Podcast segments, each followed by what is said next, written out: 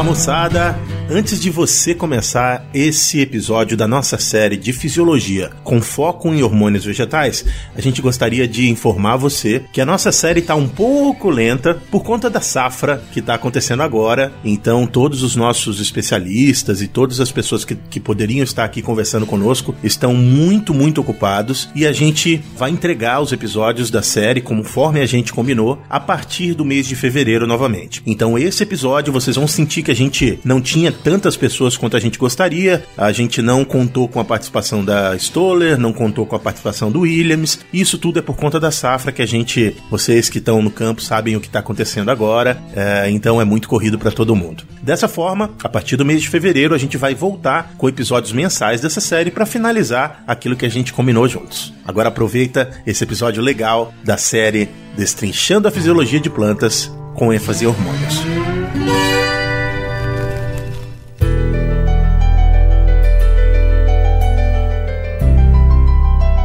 Seja muito bem-vindo ao Destrinchando a Fisiologia de Plantas. Nesta série, a equipe do Papo Agro e da Stoller vai contar com convidados especialistas na área para trazer para você conceitos, funções e aplicações práticas do uso de hormônios para o incremento da produtividade das lavouras. Nesse segundo episódio, a gente traz para vocês a função e aplicações práticas das auxinas. Vamos lá?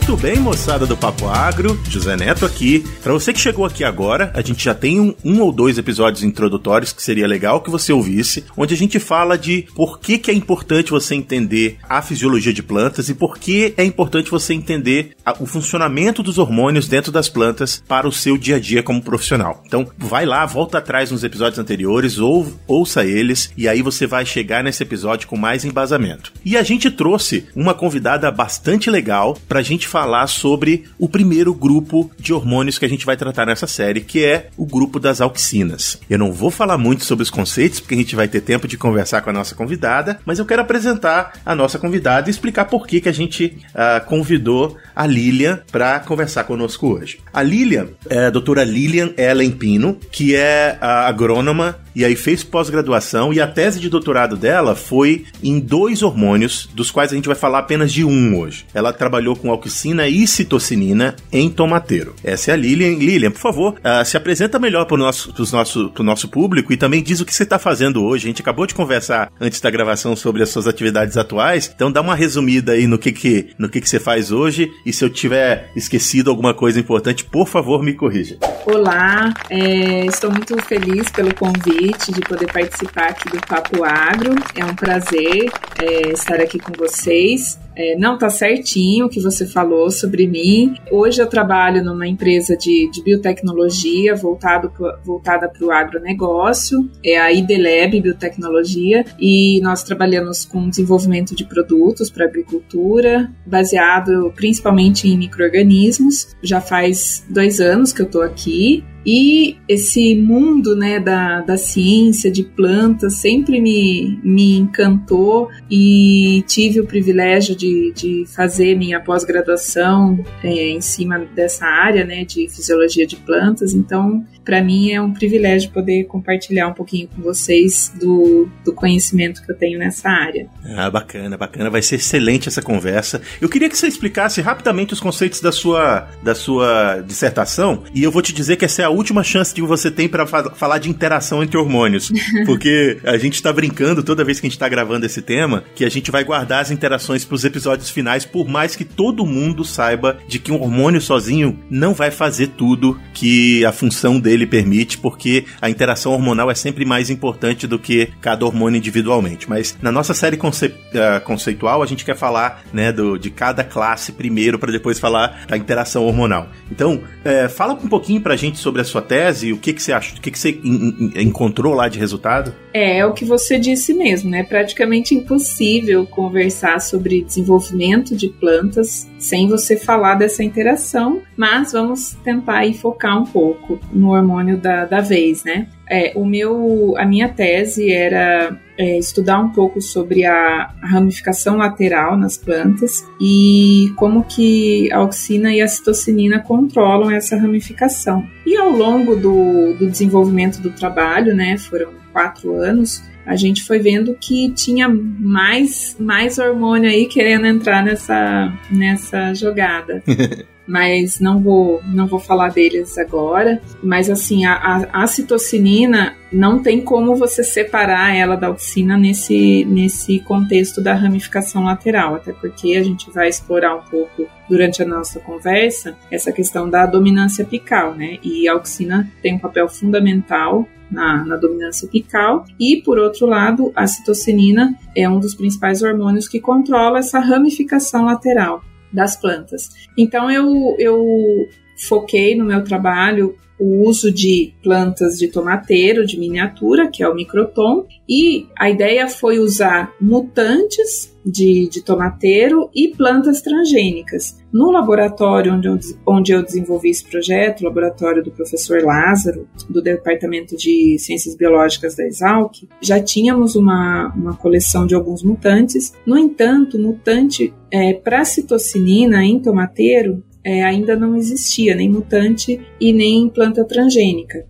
na época do que eu comecei meu doutorado, né? A gente tinha lá um mutante em, em auxina e aí a ideia foi desenvolver né, mais plantas que pudessem ser usadas na combinação com esse mutante para conseguir responder um pouco sobre essa interação entre esses dois hormônios no controle do, da ramificação das plantas. Então eu trabalhei em cima de desenvolver um protocolo de transformação genética de microtom, que até então ninguém estava fazendo isso no Brasil, é, consegui uma, uma bolsa sanduíche de uma é como se fosse o como se fosse a, o CNPq ou a FAPESP aqui do Brasil, mas lá na Alemanha eles têm um programa de bolsas também que chama DAAD, uhum. e eu consegui uma bolsa para desenvolver parte do meu projeto no laboratório lá. Então eu, eu passei seis meses lá na, na Alemanha e durante esse tempo eu consegui desenvolver um protocolo de transformação de tomateiro lá e trouxe ele para cá quando eu voltei e a gente começou a utilizar esse, esse protocolo de transformação no laboratório aqui, ele é usado até hoje,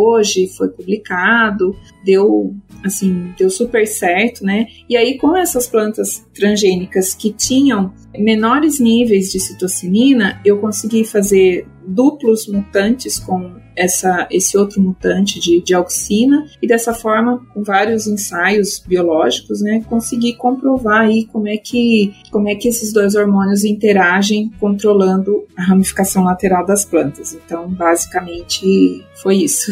Bacana. É só para você que talvez se perdeu um pouco com o porquê que tá usando mutante ou porquê que tá usando transgênico, para você lidar com essas moléculas que são fitormônios, né? E diversas outras moléculas que também podem interferir no metabolismo da planta, fica mais fácil para você fazer a pesquisa ou a natureza apenas te permite testar se você conseguir fazer com que a planta não produza aquele determinada, aquela determinada molécula ou se ela produz que tem uma molécula que destrua essa molécula antes dela começar começar a fazer efeito. Então, é por isso que as pessoas precisam desenvolver mutantes ou desenvolver plantas transgênicas que ou não produzam um hormônio ou a molécula que você está interessado em estudar, ou que se ela produz, ela também tenha uma molécula degradadora dessa molécula em questão para evitar que ela seja ativa e você consiga manipular os níveis de cada uma dessas moléculas e poder entregar o resultado, né, ou explorar o resultado que você quer. É, falei direitinho, Lilian? Ou tem alguma besteira que eu falei? Não, tá certinho. É, até eu esqueci de. falhei aí de não dar essa explicação. É, o mutante que eu usei de auxina é um mutante que ele é, ele é defectivo na, na percepção da auxina. Então ele, ele ele não consegue perceber totalmente a, a presença das, da auxina, então ele é um mutante defectivo. No caso dessas plantas transgênicas que eu produzi, é, elas super expressam, ou seja, elas é, têm uma expressão constitutiva de uma enzima que degrada a citocinina e por isso que os níveis de citocinina nessas plantas são menores. Isso aí, é bacana, bastante entendido. Vamos entrar nas auxinas então? Vamos.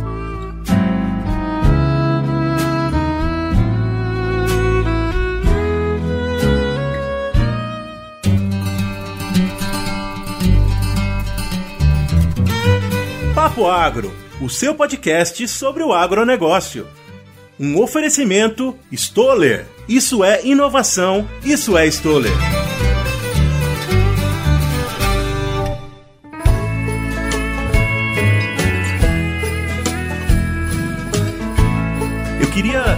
Passar pela, pelos conceitos mais básicos, né? A gente já falou o que são hormônios, a gente já falou que eles são moléculas que elas precisam de uma quantidade muito pequena para fazer o efeito desejado ou esperado. Eu queria que você apresentasse esses conceitos sobre a auxina em específico. A gente sabe que é um hormônio que foi descoberto, eu, se eu não me engano, foi por Darwin a descoberta dele, não é? Isso, e o filho dele, Francis. Então foi descoberto há muito tempo atrás, claro, esses hormônios uh, vegetais eles foram descobertos depois dos hormônios animais. Então é, é, é uma são descobertas descobertas relativamente recentes, pensando nas outras descobertas da, dos hormônios animais. Mas e aí, vamos falar um pouco sobre a auxina. Ela é, ela foi descoberta lá atrás, como que ela foi descoberta e qual é a quantidade de auxina que tem numa planta saudável e que produz a quantidade de, de auxina é, relativamente esperada? A auxina foi a primeira, a, o primeiro hormônio, né, vegetal a ser, a ser descoberto e isso foi por volta de 1881, quando, como você disse, Darwin, né, é, e o filho dele, Francis, estavam estudando o movimento nas plantas. Então, com experimentos de em bainhas de folhas jovens de alpiste e também utilizando hipocótilos de outras espécies, eles colocavam uma luz na lateral das plantas e perceberam que tinha alguma coisa que vinha do ápice, que era produzido no ápice dessas plântulas e se deslocava então para baixo e fazia com que as células que estavam na parte sombreada, elas cresciam mais rapidamente e isso fazia com que o ápice se curvasse em direção à luz, né? Sendo então uma, uma, uma resposta aí de fototropismo. A gente vai falar um pouco disso mais para frente. Mas é, então é, dessa maneira eles conseguiram demonstrar que tinha uma substância química que podia ser translocada e que causava esse crescimento diferencial na parte sombreada e promovia essa, essa curvatura então. E por causa desse crescimento, tanto eles chamaram então de auxina, que é do grego auxen, né, que significa aumentar ou crescer. E depois disso então foi identificado o ácido indol acético, ácido 3-indol acético, né, o AIA, como sendo a, a auxina primária aí. Existem outras auxinas é, naturais que são encontradas em, em, plantas, mas o AIA é a forma assim mais abundante e de ma maior importância fisiológica. É, e as plantas elas produzem naturalmente o, o ácido indolacético. Uh, tem outros organismos que também produzem isso ou é uma, um, uma molécula que é exclusivamente produzida pelas plantas? As plantas são os principais organismos que produzem, principalmente em folhas jovens, é, no ápice caulinar, né? Mas existem algumas bactérias metilotróficas que produzem auxina. Existem até ensaios para detectar essa, essa auxina produzida na, por essas bactérias. Ah, legal, legal.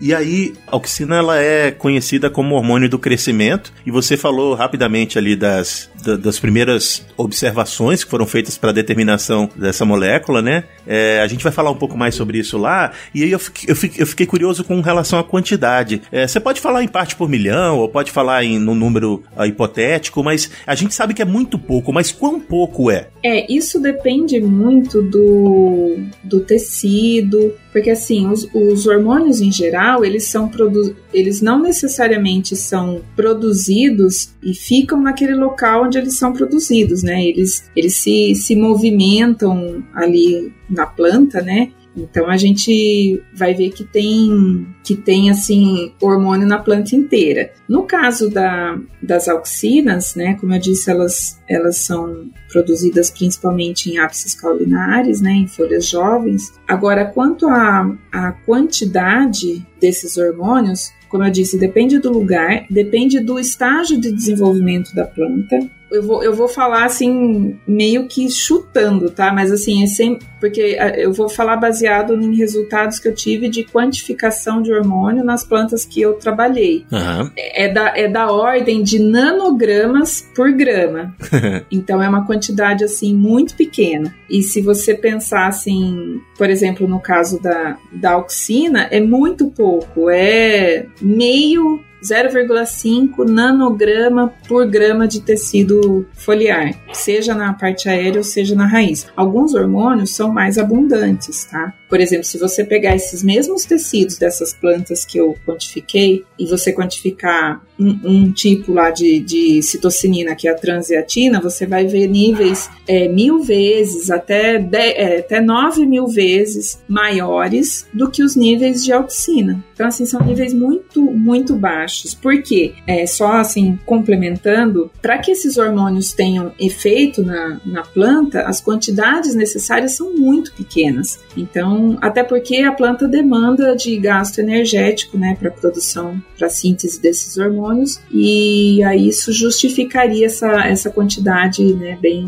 bem pequena aí. É fascinante pensar que uma molécula que faz tanta coisa dentro da planta é requerida em quantidades tão pequenininhas. E é por isso que eu queria estressar esse assunto aqui. É que às vezes o, o, o cara que está no campo pensa que ele vai comprar um galão e aplicar para fazer a diferença. Na verdade, o galão ele tá lá mais para ter uma perfeita distribuição da quantidade que você quer, mas a quantidade de hormônio que tem dentro do líquido é muito pequena. É, eu estou pensando aqui nos produtos que são utilizados para como, como reguladores de crescimento ou promotores de crescimento. É, assim, só aproveitando aí esse gancho, né, de é, a gente está falando assim desses níveis endógenos. Quando você pensa em aplicar um produto para você ter um efeito similar ao hormônio da planta, seja você aplicando o hormônio que a planta naturalmente produz ou aplicando um hormônio sintético, né? Obviamente que daí nesse caso você vai precisar uma quantidade um pouquinho maior porque você tem a planta vai metabolizar aquilo e tem que fazer o efeito, né? Mas é, quando é quando é o nível endógeno que a própria planta está produzindo, isso daí vai ser bem menor do que quando você aplica, né, de maneira externa. Ah, bacana, bacana. Você sabe chutar aí uma, uma relação da quantidade que é 10 vezes mais, 100 vezes mais? Porque imagina, 100 vezes mais do que. Você falou da ordem de um micrograma por grama, não é isso? Não, um nanograma. Nanograma. nanograma é nada. Então é um milhão de vezes menos do que grama, né? Se você aumentar 100 vezes, ainda é muito pouco, né? Sim, sim. Para você ter microgramas, teria que aumentar mil vezes. Muito bem.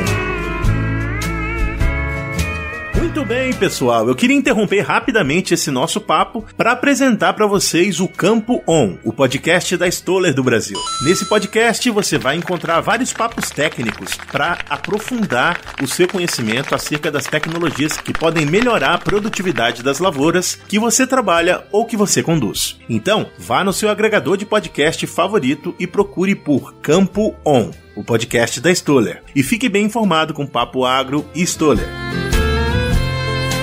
É, explica pra gente então, é, vamos lá, é, vamos entender por que, que esse hormônio é importante, por que, que ele é conhecido como hormônio do crescimento, co como é que é a atuação dele, o que, como que a, a auxina interfere no metabolismo da planta para fazê-la crescer. A auxina, ela atua no, no crescimento, no desenvolvimento, desde a fase a fase embrionária. Mas assim, de novo, né, ela sozinha não consegue fazer nada na planta. Então, assim, esse esse desenvolvimento inicial, porque assim, as, as auxinas, elas são de maneiras assim, de maneira assim mais simplificada, elas são atribuídas como hormônio que promove expansão celular. Uhum. O alongamento dos tecidos, né? Isso tá certo. Só que assim, depende também não adianta a célula só expandir, ela precisa se dividir, porque senão ela também tem um limite ali de expansão, ela vai expandir até um determinado ponto, a partir disso ela não consegue, né, aumentar mais. Então, e para que você tenha um aumento no crescimento do tecido, seja ele caulinar, raiz, folha, enfim, você precisa que a célula também passe pelo processo de divisão. E aí que entra também a, a citocinina. Bom, no caso do, da expansão celular, o que acontece aí é o que eles chamam de hipótese do crescimento ácido, é quando os íons de hidrogênio eles atuam como um intermediário entre a auxina e o afrouxamento da parede celular. A auxina ela estimula a extrusão de prótons na parede celular através das bombas de prótons. E existem umas proteínas que são chamadas proteínas de afrouxamento da parede celular, são as expansinas. Essas expansinas elas enfraquecem essas pontes de hidrogênio que tem na parede celular quando o pH está ácido e aí ela consegue expandir, por isso que é chamado de hipótese do crescimento ácido. E existem vários genes é, que são relacionados à parede celular que são regulados positivamente quando você faz o tratamento com auxina. Por exemplo, as expansinas, mas existem outras, como algumas proteínas relacionadas com pectinas, peroxidases. Então, dessa forma, é, você consegue, é, foi possível comprovar esse, esse efeito aí da, da auxina no, na expansão celular. Quando eles trataram o tecido com, com auxina e houve aumento da, na expressão desses genes, que estão, são genes de parede celular que estão relacionados com a expansão. E a partir desse, desse desenvolvimento inicial aí do desde o embrião, se você tiver uma, uma mutação ali em auxina, todo o, o, fluxo de auxina dentro do, do, eixo embrionário é perturbado e a plântula tem seu, seu desenvolvimento comprometido, ou seja, ela não consegue progredir no crescimento. Então a gente vê que, que é um hormônio que atua aí desde, desde os, os primórdios do, do desenvolvimento. E aí entra todo aquele aquilo que você quer fugir da conversa hoje, que é o. da interação? É, oh, é. No... eu, vou, eu vou marcar 30 segundos aqui pra você falar de interação, então.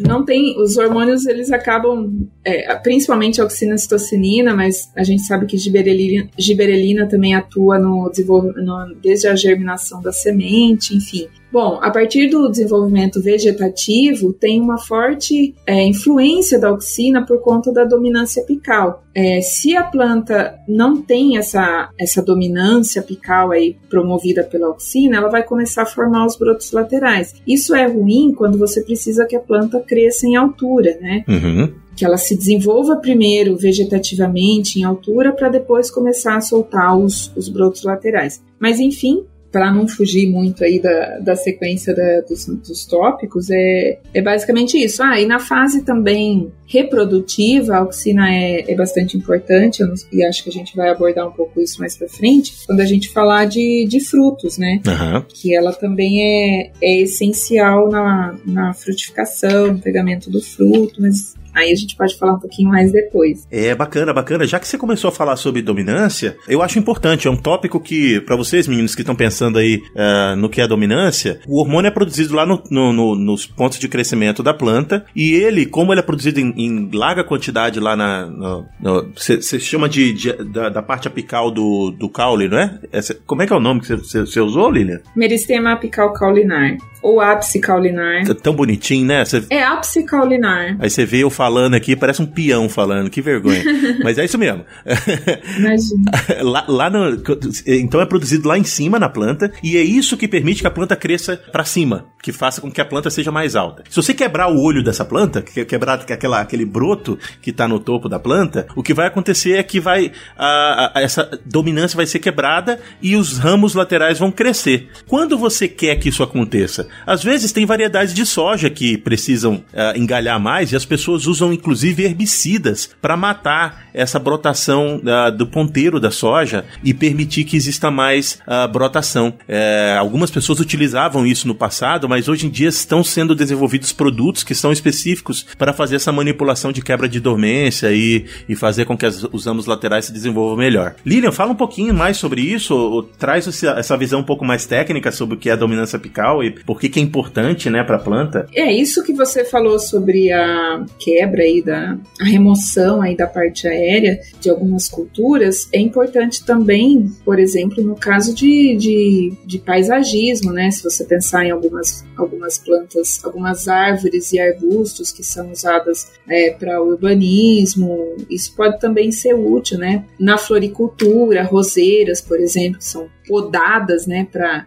para que brotem mais. Então, existe um controle muito forte da, da planta sobre a, sobre essa brotação dos ramos laterais. Existem culturas que possuem uma dominância apical mais forte do que outras. Quando a dominância apical é muito forte e você remove esse ápice caulinar, ocorre uma brotação muito intensa. Os brotos crescem assim é, bastante. Se a dominância apical for mais fraca, ou seja, mesmo sem você remover o ápice, você consegue ver ali o crescimento de alguns brotinhos laterais. Quando você faz essa decapitação, esses brotos crescem, mas não com com tanto vigor quanto aqueles de plantas com forte dominância apical. Eu não, não, não conheço esse, esse método aí que você falou de na soja, né? Mas aí é porque é por falta de experiência nessa área mesmo, mas eu acredito que, que tenha sido feito mesmo, né? Como você disse. É, eles utilizavam herbicidas de contato que vão destruir aquele tecido que entra em contato. Então, algumas pessoas faziam isso no passado e tem alguns produtores que, costum, que ainda estão fazendo no Mato Grosso. Mas eu sei que existem outras maneiras de se tratar esse balanço hormonal. É, eu acho que, assim, economicamente, começa a ser um pouco inviável você fazer essa, mesmo com a aplicação de produto, porque aí é uma etapa a mais que você coloca no processo, né? E o que, o que mais pesa aí na, durante o, o processo produtivo das grandes, das grandes culturas, né? É a é mão de obra. Então, se você inserir uma etapa a mais aí no processo, você já, já tá. Você vai ter que gastar mais para conseguir, conseguir produzir. Então, acho que hoje existem variedades que já naturalmente possuem maior ramificação. Uhum. Existem diversas cultivares de, de, soja, existem aquelas que são precoces, por exemplo, que elas florescem mais rápido e a partir do florescimento quando ocorre a conversão do meristema vegetativo em reprodutivo, e isso acontece bem antes da gente enxergar uma florzinha aberta lá na flor, né, é, na planta, quando ocorre essa, essa transição, né, do, da, da fase vegetativa para reprodutiva, toda a programação genética da planta é alterada, a produção dos hormônios também, né, esse balanço hormonal é, é mudado também de maneira que diminua a dominância apical e permita que, que esses brotos laterais cresçam. Então, normalmente, na maior, acho que grande parte da, das plantas, né? E aí eu vou, vou falar daquelas que eu, que eu tenho mais experiência, né? O tomateiro, a soja, quando a planta floresce, diminui drasticamente essa dominância apical e começam a aparecer os crescer com mais intensidade esses ramos laterais. Então eu acredito que seja mais menos oneroso, né, pra, durante o processo produtivo se você já usar uma cultivar que faça consiga ramificar mesmo sem você ter que fazer esse tratamento aí no ápice ou decapitar o ápice, enfim. Bacana. Eu, eu, quero fazer uma pergunta em torno desse assunto. Se você comparar duas cultivares de soja, uma que engalha mais e outra que engalha menos, é certo dizer que a, o, o, balanço hormonal dessas plantas é diferente e por isso a planta tem essa, esse comportamento de crescer mais ramos laterais do que a outra? Sim, obviamente que, que não é só o, o, o balanço hormonal que está envolvido nisso. É, se você colocar duas cultivares diferentes, mas nas mesmas condições de, de cultivo, aí você vai poder atribuir a essa. Você vai poder dizer, não, essa daqui ela engalhou mais por conta do balanço hormonal, mas existem fatores que é, afetam indiretamente e diretamente esse balanço hormonal, além do próprio hormônio em si, né, da, da concentração dele, do quanto ele é produzido na, na planta, né, disponibilidade de nutrientes, por exemplo, é, quantidade de açúcar, a quantidade de açúcar eu digo na planta, que é produzida através da, da fotossíntese, uhum. e disponibilidade de nutriente no solo, água, temperatura, mas assim, de maneira geral, nas mesmas condições, é, você pode dizer sim que elas têm balanço balanços diferentes dos hormônios. Então, uh, Lilian, eu queria entender uh, como a gente sabe que o, o hormônio é produzido lá no, no, no, nos meristema, no meristema apical, lá na, no, no topo, nos ramos mais jovens, mas ele tem efeito nas raízes. Como é que é feito esse transporte e qual é o efeito das raízes que é diferente do efeito do, da, da parte aérea? Esse, esse transporte ele ocorre principalmente quando ele é feito a longa distância através do parênquima vascular da planta. é chamado de transporte polar. Esse transporte polar ele regula o alongamento do caule, a dominância apical e a ramificação lateral. Existem maneiras de você conseguir mostrar como que acontece isso dentro da planta, esse transporte, através do uso de genes marcadores de auxina. Existe um que é bastante conhecido, que é o DR5, e aí você fusiona ele com um gene marcador, por exemplo, o GUS, e aí você consegue ver a coloração azul nos tecidos onde é mais abundante a, a auxina. O transporte em si, ele ocorre de célula a célula, o, o transporte primário. E existe ainda o transporte secundário, ou seja, ele é acionado por bombas de prótons. Quando ocorre, você tem um acúmulo de citocinina e esse acúmulo ele acaba sendo maior do que o que ela é difundida, e aí existem algumas proteínas como a AUXI1, a auxidioxina, né, que fazem, que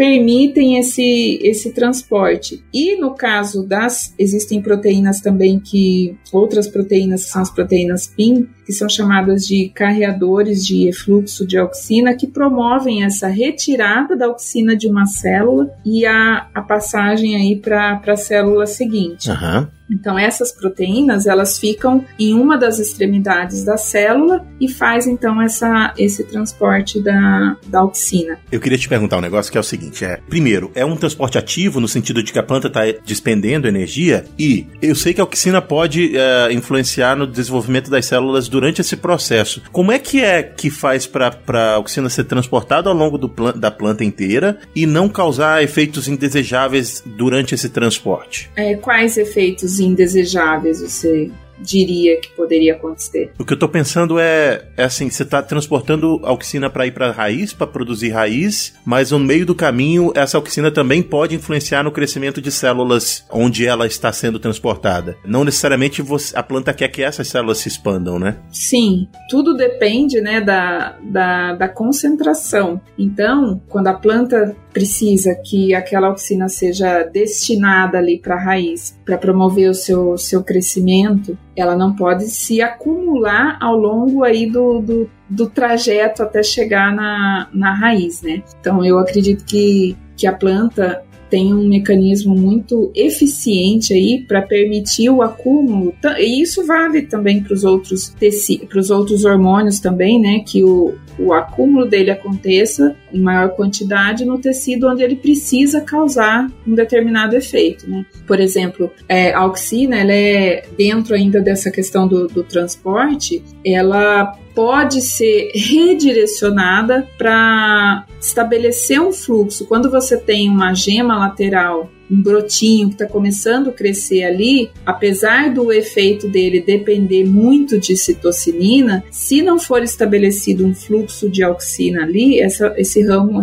não consegue se desenvolver. Então, as auxinas, principalmente as, as proteínas da família AUXI, elas estão relacionadas com o estabelecimento de, de dreno celular. Então, elas conseguem direcionar, canalizar ali o, a, a auxina para aquele local que ela precisa que a auxina tenha o, o efeito. E aí, nesse caso, novos drenos e aí, mais uma vez, essas auxinas estão envolvidas na formação dos vasos também, xilema e floema, para que consiga se estabelecer um fluxo ali e o ramo consiga crescer. Então é um negócio assim impressionante de como que isso é organizado dentro da planta para que ela consiga permitir que determinado tecido cresça mediante a, influ a influência do hormônio, sem que esse hormônio prejudique ali o desenvolvimento ou que, que cresça ou que expanda tecidos que não são necessários naquele momento. Então é um controle muito, diria assim, perfeito que a planta tem para que isso não aconteça. Ah, bacana. Você é, pode só voltar para finalizar essa questão de transporte? A planta gasta energia para transportar a auxina ou é, é, é, subproduto de algum outro processo? Ou a planta não gasta energia e é apenas por diferença de, de concentração que a coisa acontece? Ela gasta energia sim. Essas bombas de prótons, elas elas gastam energia. Existe é, o processo de difusão também, mas é, não é, é mais como um transporte secundário. Que quando ocorre o acúmulo da, da auxina, se esse acúmulo for muito alto, na célula, ela consegue difundir para outra célula, mas normalmente o transporte é, é ativo e, e, e sim, é, demanda gasto energético. Bacana. Então é um processo que a planta ela tem que metabolicamente decidir que vai acontecer e porque traz o benefício ou o efeito esperado é altamente controlado por questões genéticas e tudo mais. Né? É o próprio crescimento da planta em si ele despende né, energia. Então todos esses processos que envolvem hormônio, né, síntese de hormônio, transporte, acaba tendo um gasto energético também, né? É, é necessário para o crescimento da planta. Bacana. Muito bem, você que está ouvindo o Papo Agro, quero dar uma paradinha aqui para lembrar você que a gente está em todas as redes sociais como Papo Agro e se você quiser encontrar com a gente no Instagram, que é onde a gente fala mais com vocês, é Papo Agro Podcast. E se você quiser seguir a gente para ficar antenado de cada novo episódio no seu aplicativo de podcast favorito, é só procurar como, Kézia Maria? É só procurar por Papo Agro separado. Muito bem, segue a gente na plataforma de podcast que você ouve, que aí toda semana você vai ser informado quando um novo episódio sair.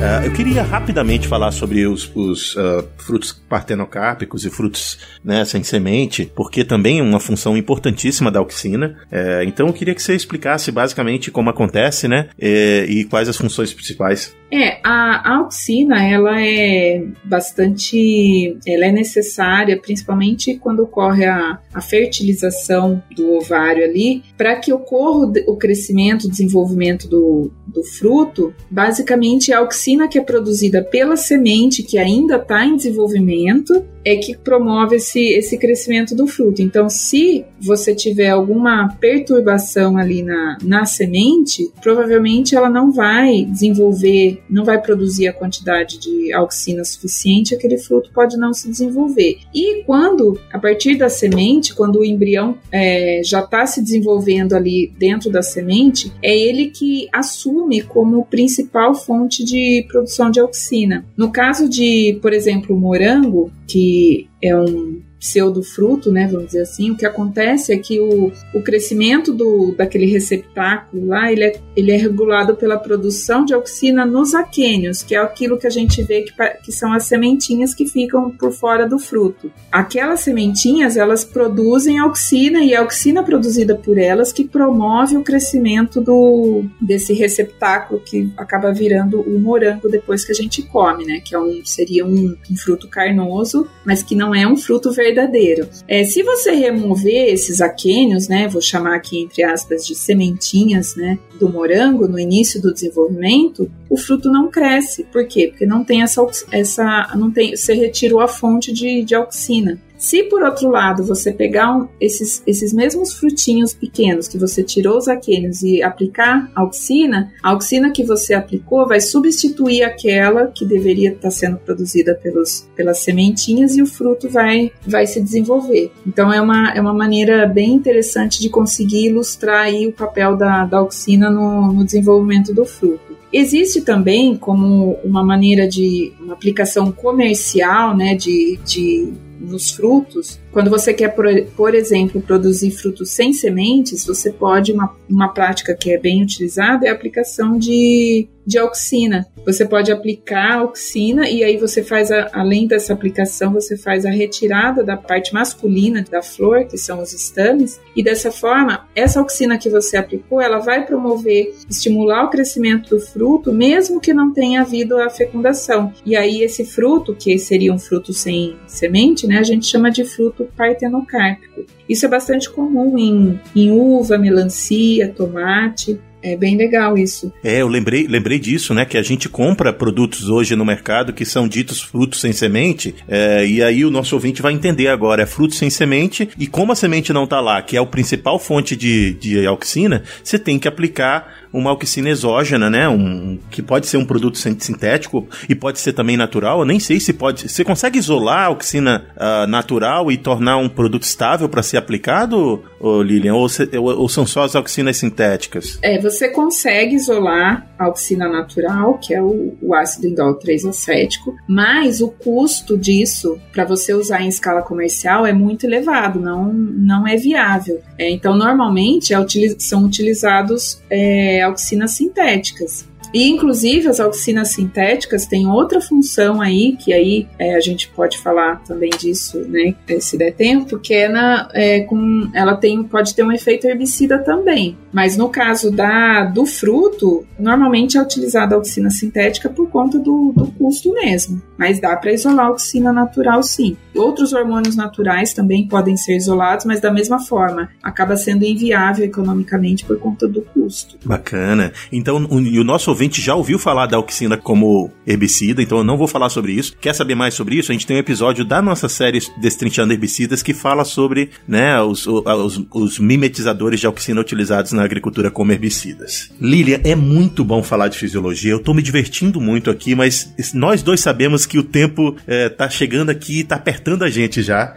Então eu vou, eu vou é, passar pro resumo da, do nosso papo, te fazendo uma pergunta que vai abranger dois tópicos. Eu queria que você falasse da, da sua visão com relação ao uso de auxinas como né, reguladores ou promotores de crescimento em geral, né? E como você. Quais são as expectativas para que o uso desse hormônio diminua ou aumente nos próximos anos? E o que, que você acha desse cenário mais prático do uso da, da auxina como um fito-hormônio ou como né, um regulador ou promotor de crescimento na vida real do agricultor? E esse é o resumo do papo. Resumo do papo! Antes de, de entrar aí nessa questão da, da, da agricultura, né? Assim, só para falar um pouco de ainda da, de concentração da, desses, desse hormônio na para que ele tenha atividade na planta, né? Além da aplicação na agricultura, existe também, eu não sei se o ouvinte é, é familiarizado com essa técnica de cultura de tecidos, que é uma técnica que, que é muito utilizada em protocolos de transformação genética e hoje a gente é, tem não é o assunto, não é, a gente não vai falar de transgênico aqui, mas assim, as, a maior parte da soja e do milho que é produzido hoje no Brasil é, são transgênicos, né? E eles passaram por um processo de, de transformação genética em algum laboratório, e esse processo ele, ele tem uma etapa que é assim, é, toda essa etapa de laboratório envolve cultura de tecidos, que é quando você pega um, um pedacinho da planta ou o embrião da semente e faz um, um processo ali de é, de você alterar, de você superexpressar algum gene para que, ou você inserir um gene vindo de outro organismo para que você tenha uma planta com uma melhor performance ou com resistência, algum, algum tipo de doença, enfim. Mas o, o,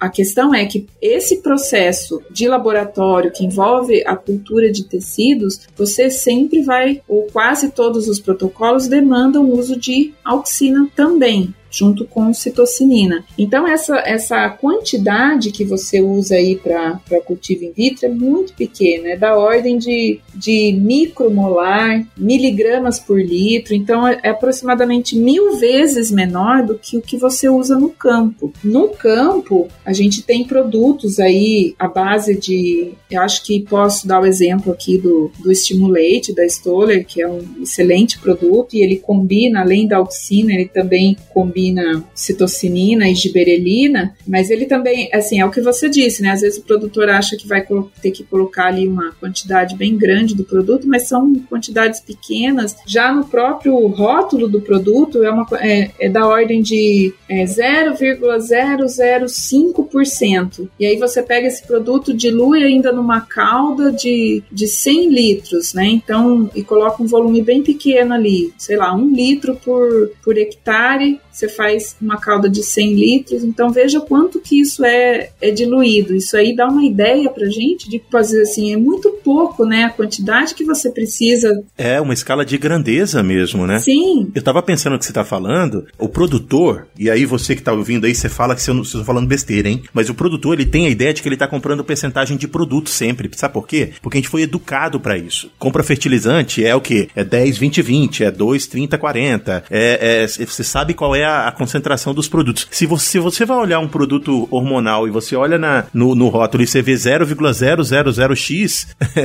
é, é, difícil fazer sentido. Parece que você está comprando água para aplicar. Então é importante esses conceitos de quantidade. É, e aí, assim, no caso desse produto específico, né, o estimulante, ele, ele, ele é mais usado na, na aplicação foliar, né, para promover um maior desempenho, um maior crescimento da planta na fase vegetativa, mas ele também já foi testado, por exemplo, no tratamento de semente e promoveu aí aumento do, do sistema radicular é, de mais de 30% em várias culturas, né? Então a gente vê aí que a presença desses hormônios, né, em, em produtos que já estão disponíveis no mercado, vem para para incrementar aí a, a, nossa, a nossa agricultura. E a, é, a auxina também ela pode ser usada na agricultura, né, uma outra aplicação dela, além do, da, desses produtos que são usados para o tratamento de semente, para aplicação foliar, ela também pode ser usada para quebrar a dormência de sementes de algumas é, forra, é, não forrageiras, é, por exemplo, a, a braquiária, que é usada em pastagem, então você usa ali uma dose de 125 a 250 ppm, que também é muito pouco, né? E você já tem ali um, um efeito para quebrar dormência em, em algumas sementes é usado também, e aí eu vejo como uma prática que, que vai continuar, né? A gente sabe que, que existe ainda muita coisa para se explorar em termos de, de conhecimento, de, de aplicação prática, o que, que a gente pode ainda explorar desses, desses hormônios vegetais na, na, agricultura, mas já tem muita coisa que tem, tem sido feito. Além dessas que eu já, já citei, você também já falou da atividade como, como herbicida, é, também é usado em, em plantas é, lenhosas pra, e plantas herbáceas para promover enraizamento de estaca, principalmente quando você faz mudas, né, a partir é, que não é a partir de semente, quando você faz propagação vegetativa, você uhum. é, muitas plantas você tem que fazer o, o tratamento ali das estacas para conseguir que elas é, formem raízes. Você também pode é, usar auxina para na pós-floração para diminuir um pouco a fazer um raleio dessas flores e e conseguir um, um pegamento melhor e, e os, os, frutos que pegarem se desenvolver mais, né? Porque quando, quanto maior o número de frutos, maior a, a competição ali entre eles. Então você faz esse controle aí do quanto você quer que, que quanto de fruto, né, que você quer que vá para frente para diminuir um pouco essa competição. Então você pode usar a oxina para isso também. Então assim, eu vejo como uma amplitude muito grande de que já vem sendo utilizado já há, muito, há muitos anos em plantas de, de, clima temperado, como a macieira também é bastante utilizada a oxina. E assim, a gente é, recebeu uns brindes de um fornecedor hoje e no brinde estava escrito assim que a ciência ela é infinita e realmente eu, eu gostei dessa frase porque assim resume um pouco a gente que passou pelo, pelo mundo acadêmico explorou um pouco essa parte da ciência de, de desvendar as coisas de, de tentar entender melhor né os processos que controlam aí o desenvolvimento das plantas e a gente vê que tem muita coisa ainda para se explorar. Então eu acho que ainda tem, a gente ainda vai conseguir é, descobrir mais coisa de auxina e mais aplicações ainda do que já tem sido feito na agricultura e, e vamos tentar aí deixar o nosso mundo cada vez melhor, é, com plantas mais produtivas e que todas essas práticas né, resultem em menor impacto para o meio ambiente. Então acho que tem muita coisa ainda para se explorar. Bacana.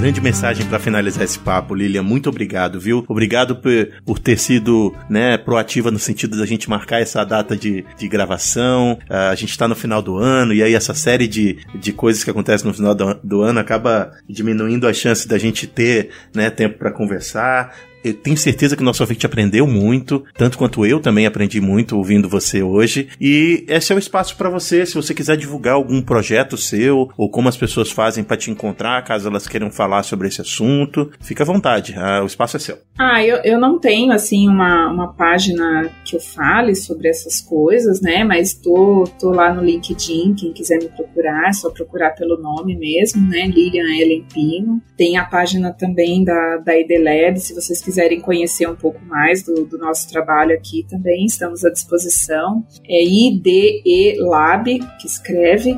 Para mim também foi um, como, como eu disse no começo, né, foi um um prazer ter recebido o convite. Estou à disposição aí se quiser falar também de outro de citocinina. Não sei se já foi abordado isso, né?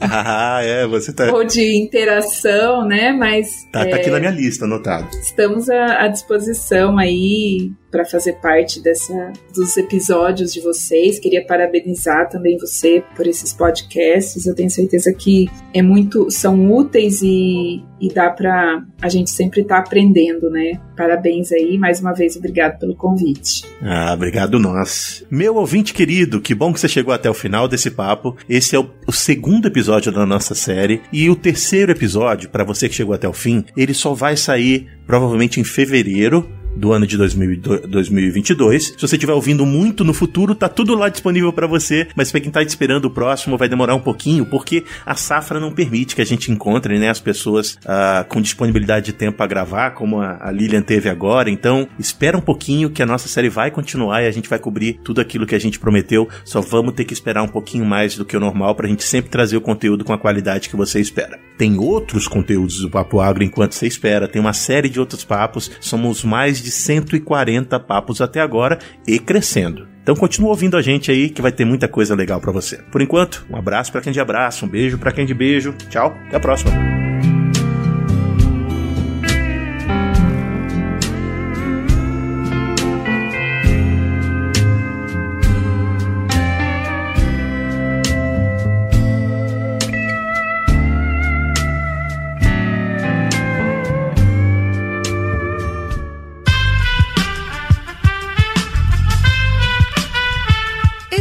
Podcast foi editado por Aerolitos Edição Inteligente.